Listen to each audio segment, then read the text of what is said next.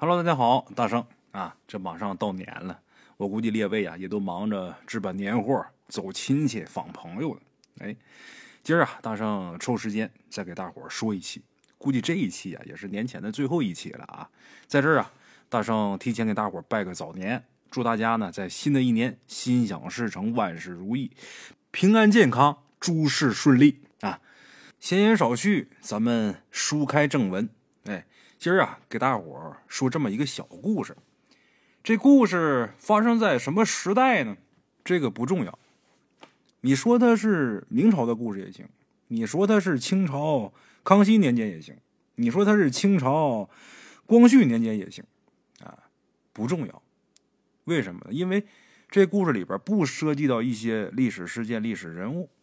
哎，那么故事发生的时间不重要，地点在哪儿呢？在登州府哪儿啊？今天山东蓬莱一带。哎，话说在登州府啊，有这么一个书生，姓徐，叫徐子才。这徐子才他们家呀，条件不好啊，穷人家。家里边想靠着孩子好好学习，天天向上，将来考个科举，呃，种点嘛，能走个仕途啊。但是呢，这徐子才呀，天资差了点这书一直念到他爹妈都死了，他都年过三十了，还是个童生。过去古时候考试科举啊，它分这么几个阶段，哎，由低到高这么个顺序。最先是童生，哎，最低级的，再往上是秀才，再往上是举人，然后考贡士，再考进士。进士第一名，大伙都知道，头名状元，二名榜眼，三名探花。那得到进士，得经历好几个阶段呢，难着呢。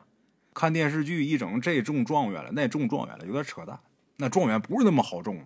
我特意查过一下资料啊，从打有科举开始到这科举结束，一千三百来年，一共出了五百零四位状元。大伙想想，一千三百多年出五百零四个状元，那几率得多小？那么咱们书回正文，咱说这徐子才，他这童生，要按照咱现在这个学历来算啊，高中毕业，高中毕业之后你得考试完才能上大学啊。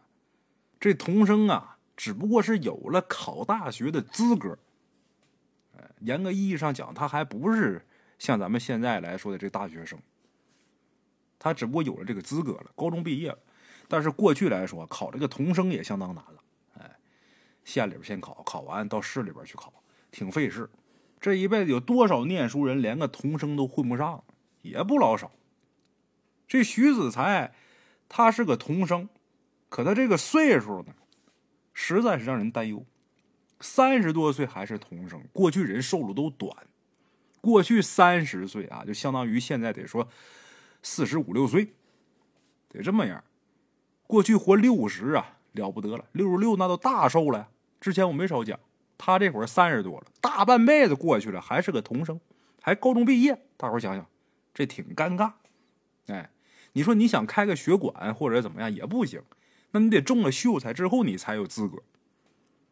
这会儿高不成低不就，你说考不上吧，挺磕碜。你说我就不学了，还可惜了了。爹妈就等着他有出息，好跟着沾点光，没等来。你三十了还共生呢，爹妈实在靠不起了，死了。爹妈这一死，这徐子才也是发了狠了，我必须得考上秀才，我得考上大学。就这么的，终于在三十三岁那年考上秀才。这考了个秀才，你想当官那不行，你还得往上考。就这个阶段的时候，邻村有这么一个姓田的大户。田大户他们家呀，有闺女，叫田玉莲，长得没得说，特别漂亮。这姑娘现在在老田家，但是这姑娘嫁过一次人。那么为什么说嫁出去了又回娘家了呢？怎么回事？离婚了还是怎么着？过去可不兴这个，啊，不兴离婚。那怎么的呢？她嫁给那丈夫啊，那丈夫也就过了能有四五个月，这丈夫就死了。过去啊，就是丈夫死了，你守活寡也得在人家那守着。但是，她这个公公婆婆呀，人挺好。一看这个儿媳妇儿，你说嫁到咱们家，没过几天自己儿子死，咱也不能说就坑人一辈子。得了，你回娘家吧，以后有合适的呀，再走一步吧。就这么的，这田玉莲就回娘家了。回娘家还跟当姑娘的时候一样，跟自己爹妈一起生活。老田家也有钱，嗯，也不在乎这姑娘多吃那口饭。田玉林在娘家这段期间，就听说了这个徐子才呀，他考秀才这段经历。为什么他三十三岁才考上秀才？这事大伙都当个乐子讲。好家伙，土埋半截子了啊！刚考上秀才，大伙都这么传闲话似的，就被这个田玉莲给听见了。别人都觉得，你看，那三十三了才考个秀才，这辈子估计也就那么样了。大伙都传他闲话，但是这个田玉莲呐，却觉得这徐秀才啊挺有毅力的。你看他当童生当那么多年啊，人到了还是考上秀才了，那挺有骨气，挺要强。听完这事儿之后吧，他对这个徐子才呀还挺佩服。啊心生爱慕之意，你看这个人的名，树的影，没看到人，光听事儿，喜欢上了，就想嫁给他，有心思想嫁给他。田玉莲他父母呢，也不想自己姑娘一直在家里边待着，为什么？虽说是自己生自己养，可是你终归得成家吧。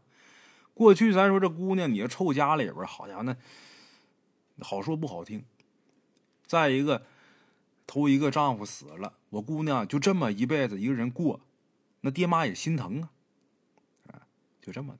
姑娘这会儿既然有意想嫁那个徐子才，这个徐子才他们家这个情况啊，田大户多少也有了解，心想啊，他们家穷，我们家好在占个条件好。虽说我女儿啊之前嫁过一任丈夫，可是没过多长时间也没孩子。再一个，我们家条件在这摆着呢。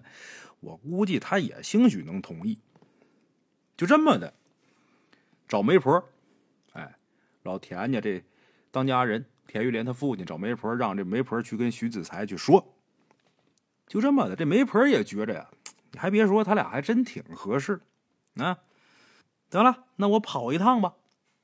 这媒婆就去了徐秀才他们家，到那之后直截了当就问这个徐子才啊。你愿不愿意娶田玉莲为妻？徐秀才知道这田玉莲长得漂亮，都出了名了，心想她愿意嫁我呀。那她要愿意嫁我，那那我肯定乐意啊。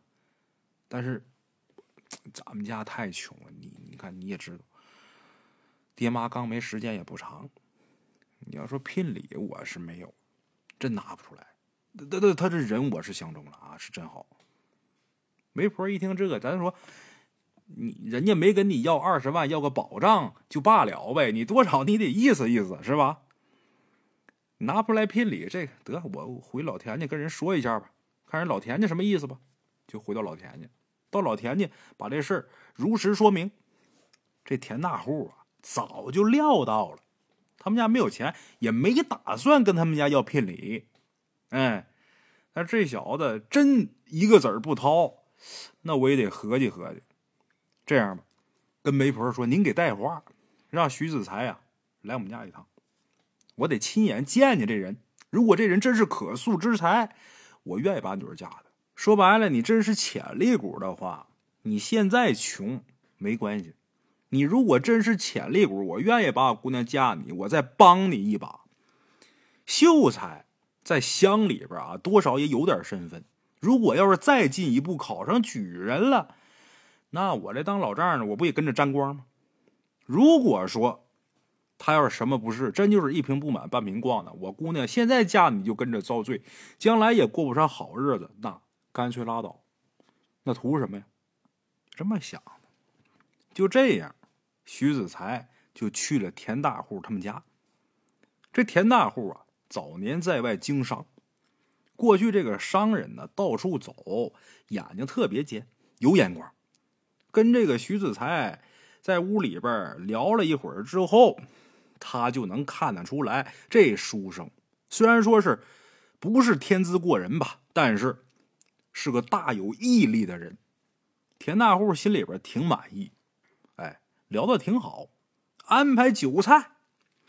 这一安排酒菜呀，徐子才心里边也明白，我这老丈人看上我了。要是看不上我，不可能安排我吃饭呢。挺好，这田大户相中他呀，其实就是相中他的人品了，觉得这人不错，真就没想着说以后他真能说考上举人如何如何。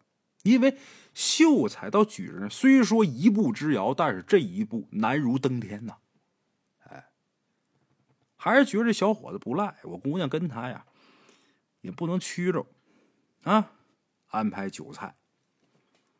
就这样，简言结说啊，半个月之后，这徐子才呀，风风光光把田玉莲给娶进门了。那他穷那样，怎么风光大办呢？他是穷人，老丈人有钱的，操办整个婚事的所有费用全是他老丈人出的，光劳斯莱斯租了二十多台。不但说操办婚事的钱老丈人全掏，而且呢还给玉莲呢带着丰厚的嫁妆，多肉呢？一百两银子，在那个年代，一百两银子，一个乡下吓死谁呀？哎，得算是相当丰厚了。徐子才还有什么可说的呢？这两口子结婚之后，夫妻恩爱。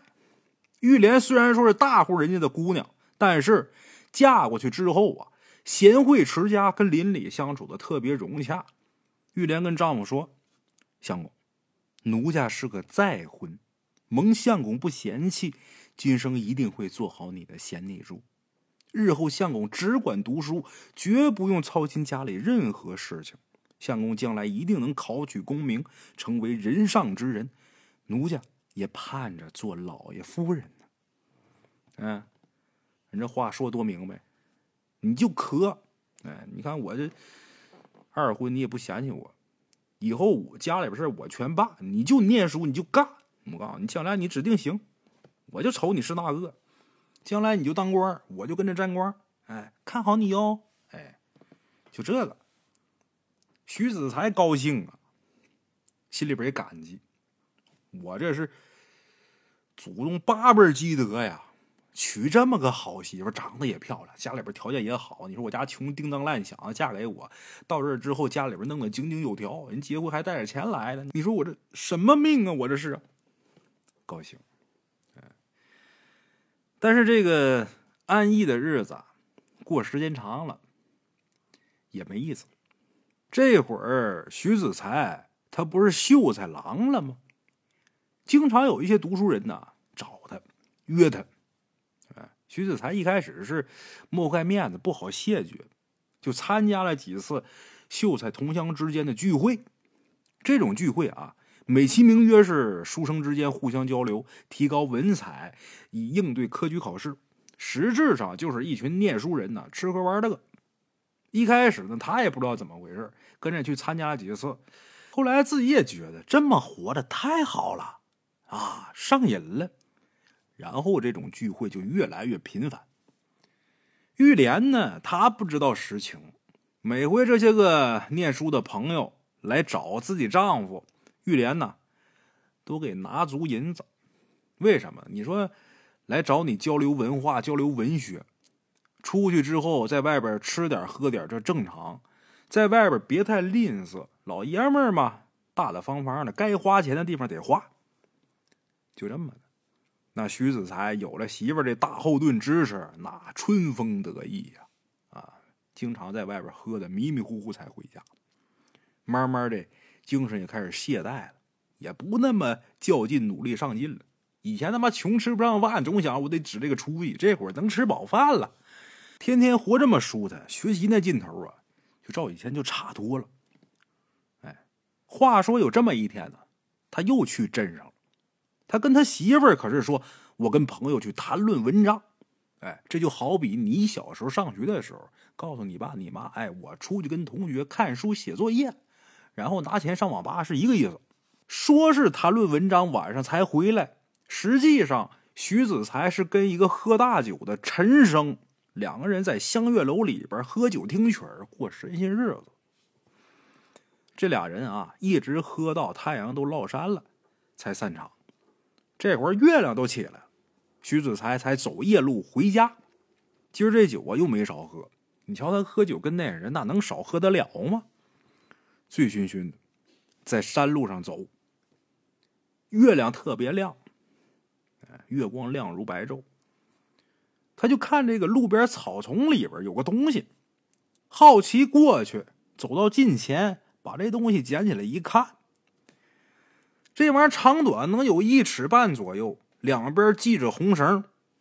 这一看，这是一幅卷好的画轴。徐子才扯开这红绳，这画轴就打开了。借月光一看，那天月亮大，看的也真着。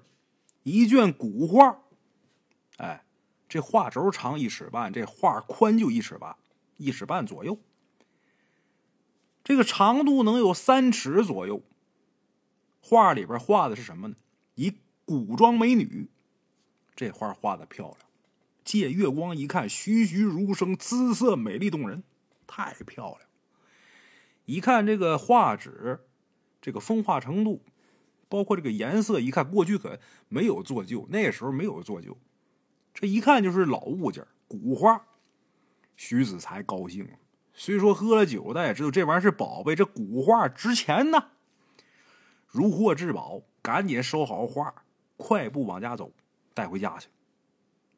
等回家之后，这徐子才呀，看卧室那灯啊还没熄，心里边就知道他媳妇等他呢，也没理他媳妇，直接就冲进书房。进到书房之后，把门锁好，把这画挂在床头，把灯点着，仔仔细细的看。这画画的太好了，太漂亮了，这人就跟活的似的。他这一看就入迷了，整个人就沉到这画里边去。哎，过了一会儿，这田氏发现他回来了，就来喊他睡觉。这会儿徐子才看这画看的正入神呢，就说：“那个你自己睡吧，我还有事我要写文章。今天晚上我就睡书房了。”他在书房里边啊，有那么一张木床，就平时他看书看累了。躺那歇会儿，有那么一张小床。田氏一听这个，得了，自个儿回去睡吧。就这么，等到第二天，田氏把饭菜做好了，来叫他吃饭，叫了好几声，这徐秀才才有气无力的说：“哎，昨天呢，啊，跟友人交流，交流发现我自己呀有很多不足之处，还有几个月就相视了。”啊！从从今天起啊，我要闭关苦读，我我我我轻易不能出这门了。嗯，你这样吧，你每天呐把饭给我送来，就放外边那个石台上，我自己拿自己吃啊。这事儿十分重要啊，关系到我的功名前程啊，可大意不得。田氏一听这话，心里边挺不高兴。你再怎么念书，你该吃饭吃饭，该睡觉睡觉呗。你你不出这屋能怎么的呢？可转念一想，丈夫用功苦读，也挺高兴啊。我爷们要强啊！行行行，得了啊，你放心吧，饭菜做好，我给你端来，我叫你啊，别累坏了。自己丈夫为功名苦读，得体谅他呀。打那以后，每顿饭做好，田氏就把这饭菜呀给送到屋外边给摆好，然后喊他吃饭。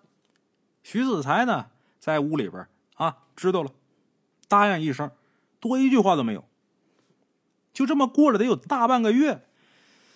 这天晚上，田氏啊，妈睡不着觉。她自己刚嫁给徐子才，时间不长，况且那个岁数，你说这家里边要是没爷们也行，那那屋就一个。那你说这哪行？这都大半个月，都都都都没近身了，越想越难受，越合计越闹心。后来一想不行，我得找他去，把这衣服披上，就打算去书房啊陪陪丈夫，是不是？哪管说不干嘛的，我搂着睡一宿也行啊。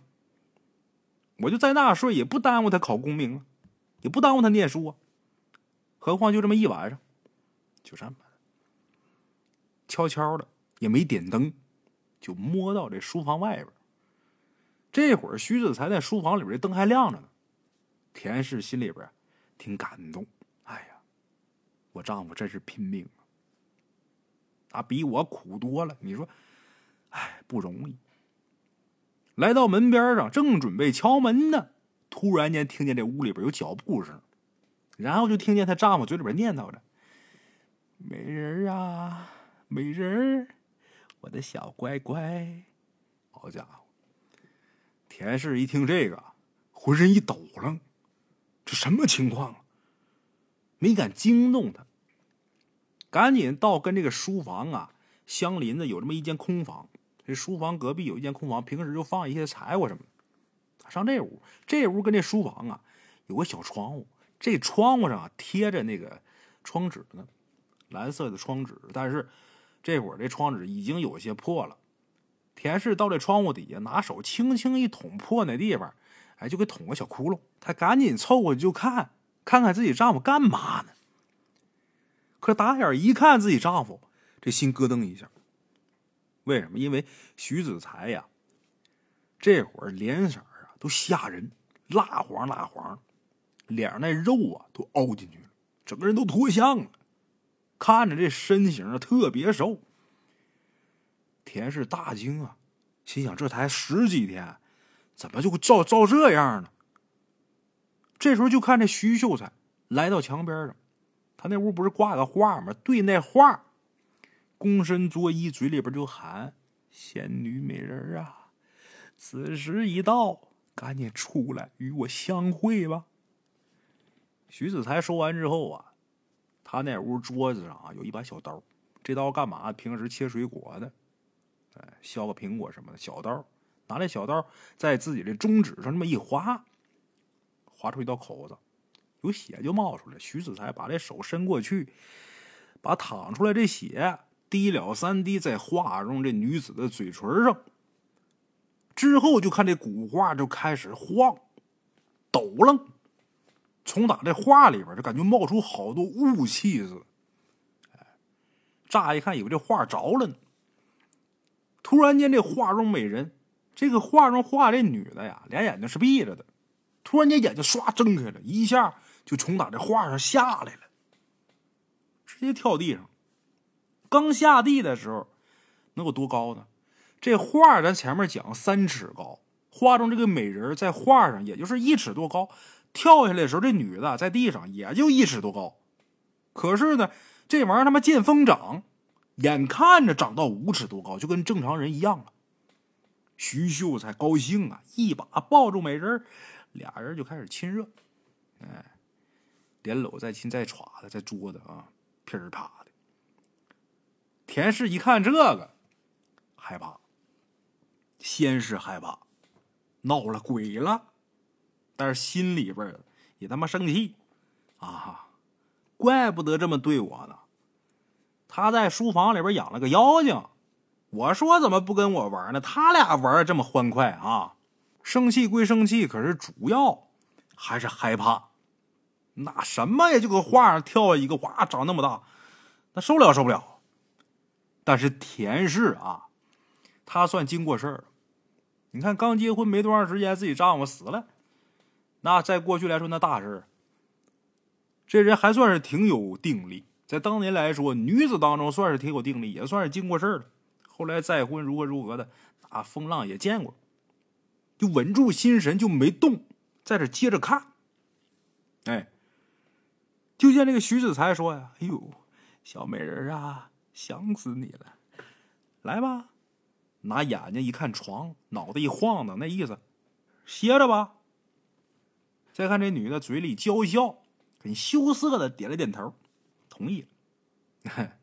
就在这女的转过头来的时候，正好跟田氏他那个偷窥孔来个照面，就这一眼，把田氏给吓一跳，差点没站稳。哎手拽着窗户框，算算是没倒下去。要是没点定力，当时吓躺下了。这女的一转过来，那脸变一骷髅头，看身子啊，还是像有血有肉的，可那脑袋是个骷髅。一丝血肉都没有。那俩眼眶里边，两盏鬼火，绿色的，一跳一跳的。LED 大骷髅头，你说这玩意儿吓不吓人？幸好这玩意儿转身就是一刹那，也没发现田氏。跟这徐秀才俩人还是开开心心的玩耍啊，熄了灯，两个人打扑克。这咱就不细讲。田氏摸着墙，小心翼翼回到自己屋里边，亲眼看着这事儿了，那还能睡着觉？那心得多大呀？睡不着。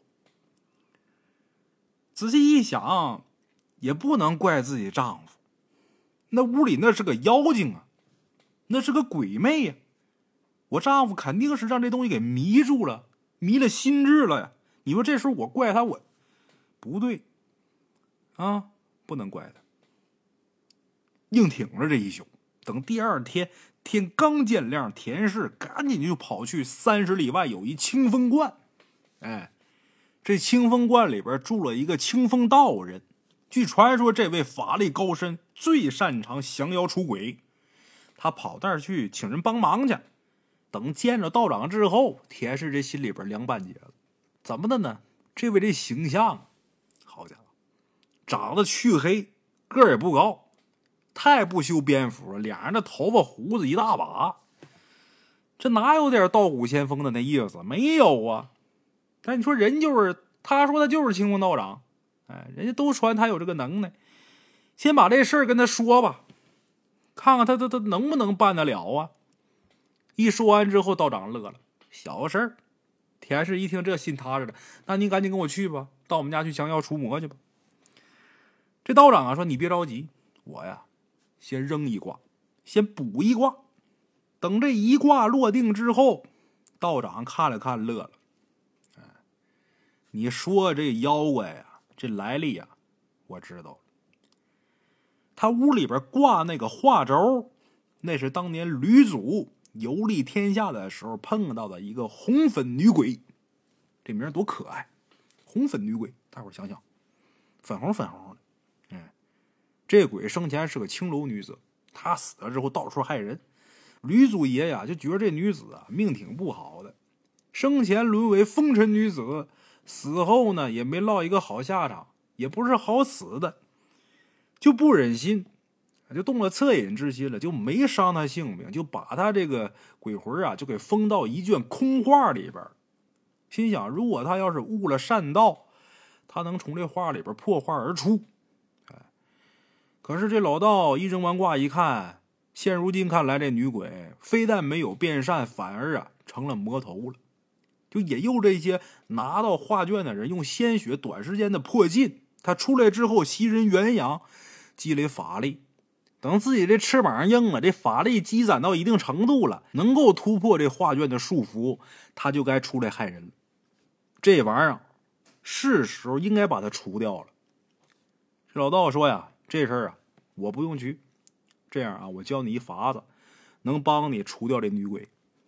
就这样，这道士啊，从他自己怀里边拿出一张黄纸，刷刷点点，哎，在这纸上画了点符文，然后把这个符咒啊，就给这个田氏了，而且还交代了他怎么除掉这鬼的办法。哎，就这样，田氏听完哦，感情是这样，挺高兴。看来呀，人不可貌相，海水不可漂歪呀，啊。赶忙谢过道长，然后奉上二两银子。老道笑了笑，钱也收下了。咱说这高人他也得吃饭呢，大圣到了年底他也得供灯啊。哎，就这样，田氏离开道观，又去县城，在县城北面有这么一家狗肉馆子，到那儿特意花大价钱买了一大碗黑狗血，然后又去药铺。买了二两朱砂。那位说：“这朱砂怎么到药铺去买呢？朱砂自古就是可以入药的。买二两朱砂，回家以后把这狗血跟这朱砂搅和一起，搅和匀了。待等到夜半三更之时，昨天晚上那一幕又重演了。哎，又来一遍。这女鬼从那画上出来，跟秀才正亲热呢。田氏到这书房外边。当当当！砸门，那么说这田氏不害怕这玩意儿你就想啊，你自己爷们儿跟一个女的在那里边打扑克，你说你在外边你能怕什么？他即便是鬼也不怕他呀。你再调过来想，你媳妇儿跟别人在那啊，你说你能害怕吗？他就是什么我也给他撕碎了，都有这个心理。田氏这会儿不害怕，当当当敲门。徐子才在屋里边挺郁闷，哎呀，这么晚了，什么事儿啊？为夫我要睡觉了，明天我还得用心苦读呢。田氏都气不行了，心想啊这他妈真该收拾收拾但是一想，哎，这不是鬼迷心窍吗？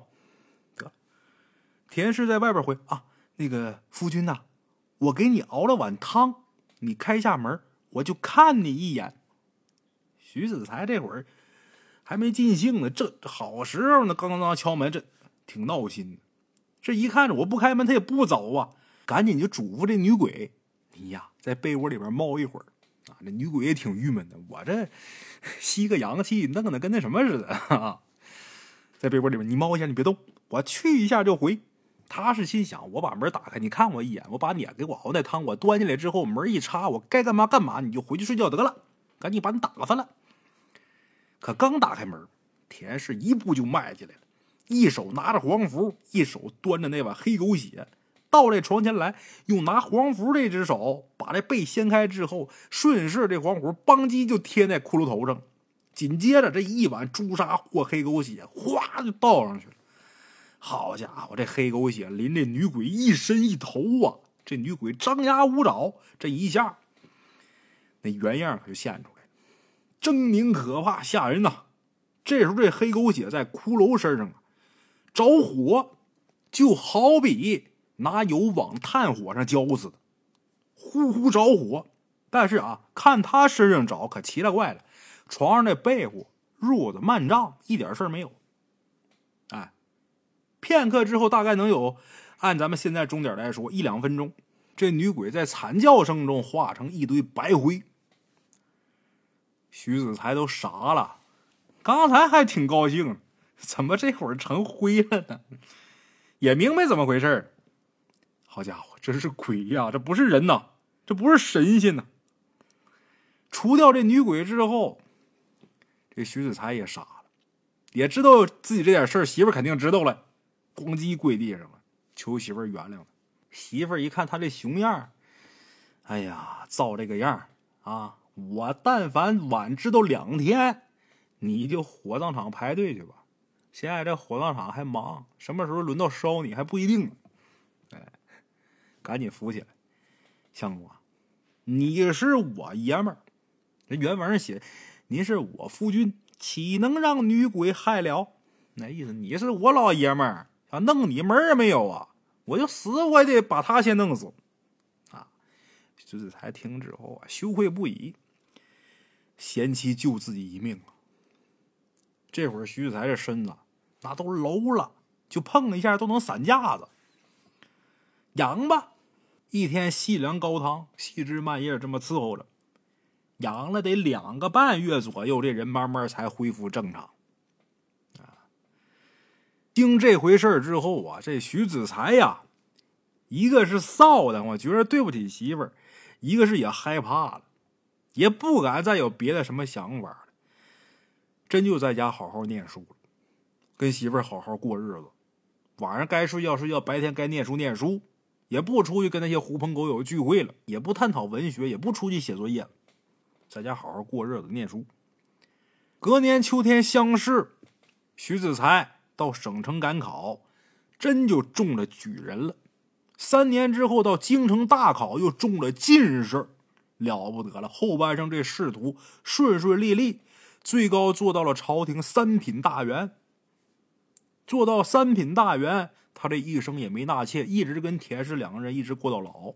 他明白，我能有今天，离不开这媳妇田氏。